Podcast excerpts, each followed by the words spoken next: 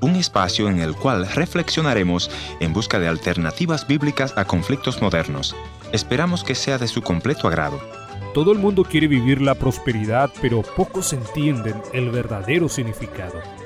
Porque probablemente se enfoca simplemente en el dinero o cualquier riqueza de este mundo. Pero la prosperidad, según la Biblia, se refiere a las bendiciones recibidas de Dios para nuestras vidas, para nuestra familia. Hoy escucharemos dos realidades que definen la prosperidad.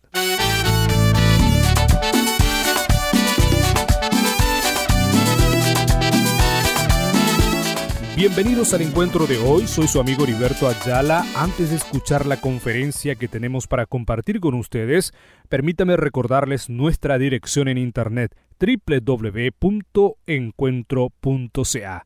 Ahora vamos a la charla de hoy, en donde el consejero familiar Ernesto Pinto nos dirá que la realidad espiritual es la que gobierna y define todas las cosas nos animará a detenernos y a meditar sobre nuestros caminos para buscar esa verdadera prosperidad. Escuchemos.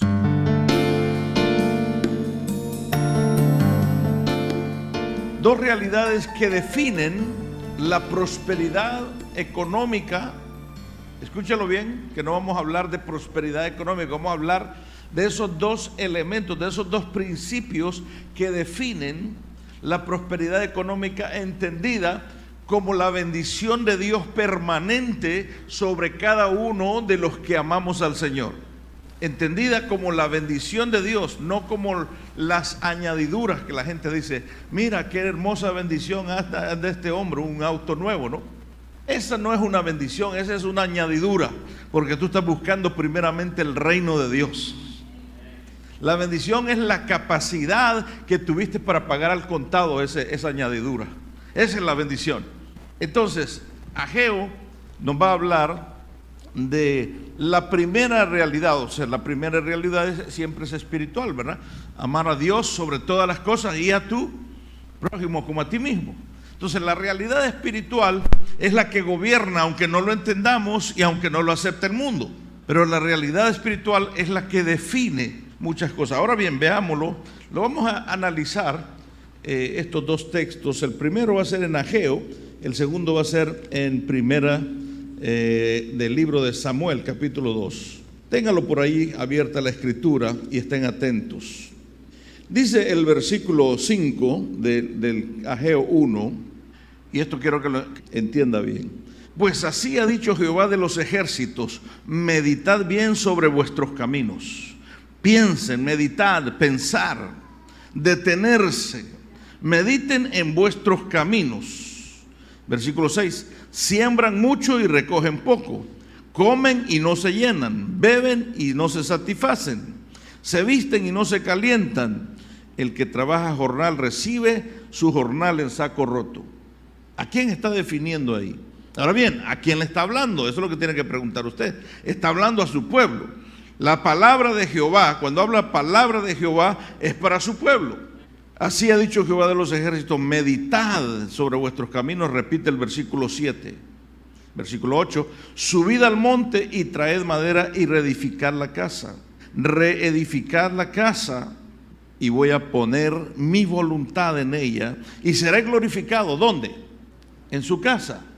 ¿A qué llamamos su casa nosotros? Al templo, ¿verdad?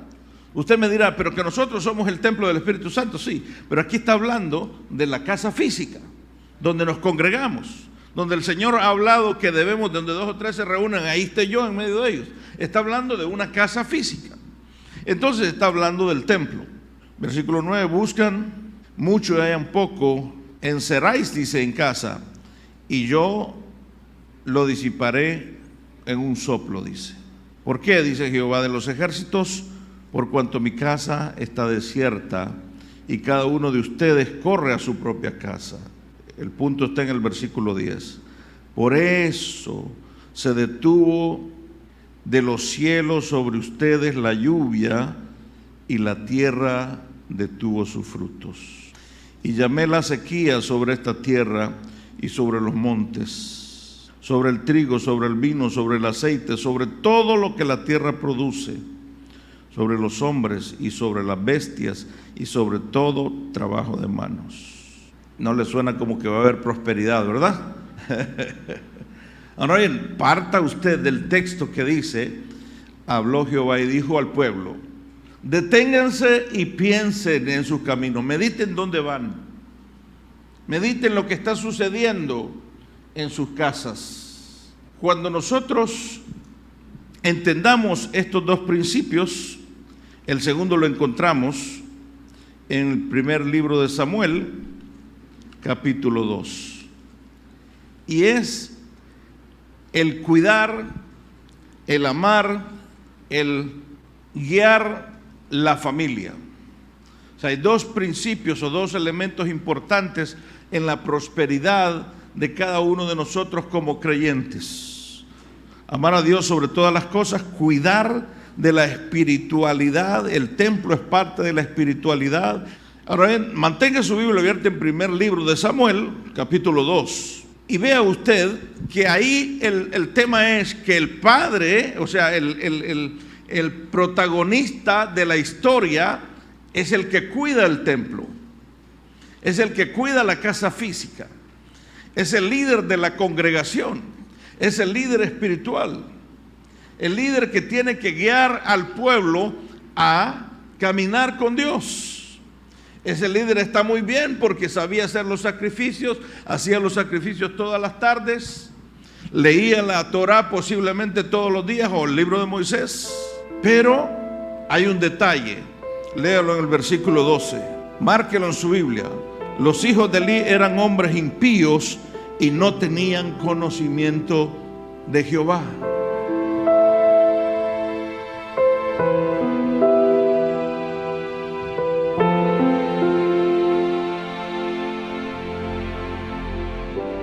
si la espiritualidad gobierna la atmósfera que rige la tierra, que rige la productividad de la tierra, y nosotros descuidamos la espiritualidad en nuestra casa, ¿qué es lo que va a pasar? Que vamos a hacer como los fariseos que venían y se golpeaban el pecho. Señor, yo, yo no soy como aquel pecador horrible, ¿verdad? Como aquella mujer que anda vendiendo. Yo soy. Entonces nosotros podemos abusar y maltratar a nuestra familia y venir y levantar las manos el domingo. Eso es fácil. Pero cuando sucede eso, se ve en la economía de su hogar. Ahí entonces empiezan a caer lo que dice Ageo. Vea usted entonces el versículo 17. Era pues muy grande delante de Jehová el pecado de los jóvenes, porque los hombres menospreciaban las ofrendas de Jehová. Mire usted, era grande el pecado de estos muchachos que menospreciaban las ofrendas del Señor. No querían, o sea, abusaban de lo espiritual, no le daban la importancia que deberían dar porque el Padre no les había enseñado. Versículo 22 al 24. Pero Elí era muy viejo y oía, estaba consciente, oía todo lo que sus hijos hacían con todo Israel y cómo dormían con las mujeres que velaban la puerta del tabernáculo de reunión. O sea, él estaba consciente. Entonces les dice, ¿por qué hacéis esas cosas semejantes? Yo oigo de todo el pueblo vuestro malo proceder. No, hijos míos, no es buena la fama que yo oigo, pues hacen pecar al pueblo de Dios. Alguien está tomando nota y ve el versículo 27. Y vino el varón de Dios, el profeta de Dios, a Elí y le dijo, así ha dicho Jehová ¿No me manifesté yo claramente en la casa de tu padre cuando estaban en Egipto, en casa de Faraón? Claro que sí, ¿verdad? Yo les escogí por mi sacerdote entre todas las tribus de Israel para que ofreciesen en mi altar y quemasen incienso y llevasen el efod delante de mí. Y di la casa y le di la casa de tu padre todas las ofrendas de los hijos de Israel, que le dieron la casa. ¿Por qué? Pregunta, habéis hollado mis sacrificios y mis ofrendas. Nunca, ahora bien, versículo 30. Ahora dice Jehová, yo he dicho que tu casa y la casa de tu padre no más andarán delante de mí perpetuamente. Aquí se para ese, pacto que habíamos hecho. Con tu familia, aquí se para porque tú no supiste administrar tu casa. Nunca yo haga tal cosa. Yo honro a los que me honran, dice el Señor. ¿Han escuchado ese texto ustedes? Yo honro a los que me honran. También está, creo, en Proverbios donde habla del dinero, pero aquí está hablando que Él honra a aquellos que honran a su familia. Yo honro a los que me honran, a los que honran a su familia, y los que me desprecian serán temidos o tenidos, perdón, en poco, dice.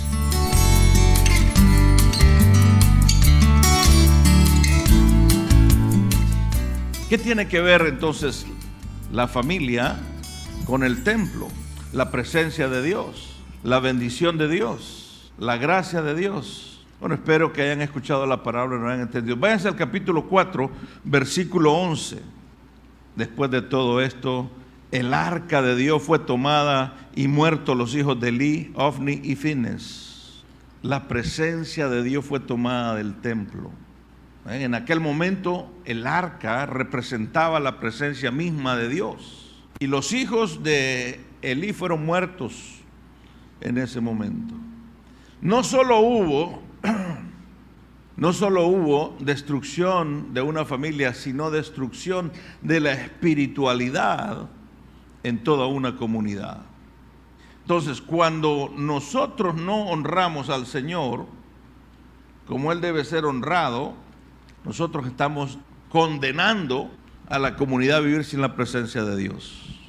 Ahora bien, vea usted que tenemos entonces el otro elemento que es el abandono de la casa de Dios. Y con esta eh, pandemia nosotros hemos visto lo que ha sucedido, ¿verdad? Reedificar la casa de Dios. En el versículo 2 de Ageo, porque ya lo tienen ustedes ahí separado, ¿Qué decía el pueblo en ese momento? El pueblo dice, no ha llegado el tiempo, el tiempo de que la casa de Jehová sea reedificada. Este no es momento para regresar a la casa del Señor. Este no es momento para reedificar los muros. Este no es momento para reedificar la presencia de Dios en, el altar.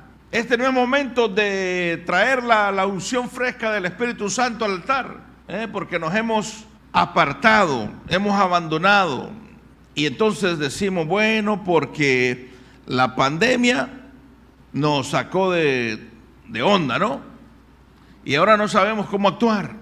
Y el siguiente, el siguiente evento que encontramos, lo encontramos en Marco 11, 15.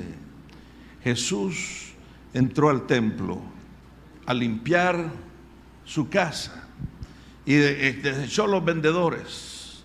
Y no, mire, en este momento no tenemos vendedores aquí vendiendo en el templo palomas para sacrificios, pero muchos son vendedores en su corazón. Muchos son vendedores en su espíritu. Van a hacer negocio con el Señor. Señor, si tú me bendices, Señor, si tú me das, Señor, si tú me das, tú, dígale no ahora, Señor, saca todas esas malicias de mi corazón, saca todo, limpia ese templo tuyo que pueda despertarme para gloria de tu nombre. Vuelve a la presencia del Señor. Vuelve a la casa física de la congregación. Vuelve al altar. Ven y disfruta de la presencia y restaura. Únete a los que están restaurando la casa. Mi casa y yo serviremos al Señor por siempre. Cantaré de tu misericordia porque ha sido bueno. Nuestro hogar es tu Gracias por haber estado en la sintonía de este tu programa Encuentro y te voy a agradecer que me visites en el www.encuentro.ca. Gracias por sintonizarnos a través de esta radioemisora. Yo soy tu amigo Ernesto Pinto y al despedirme quiero recordarte que Dios te ama y yo también.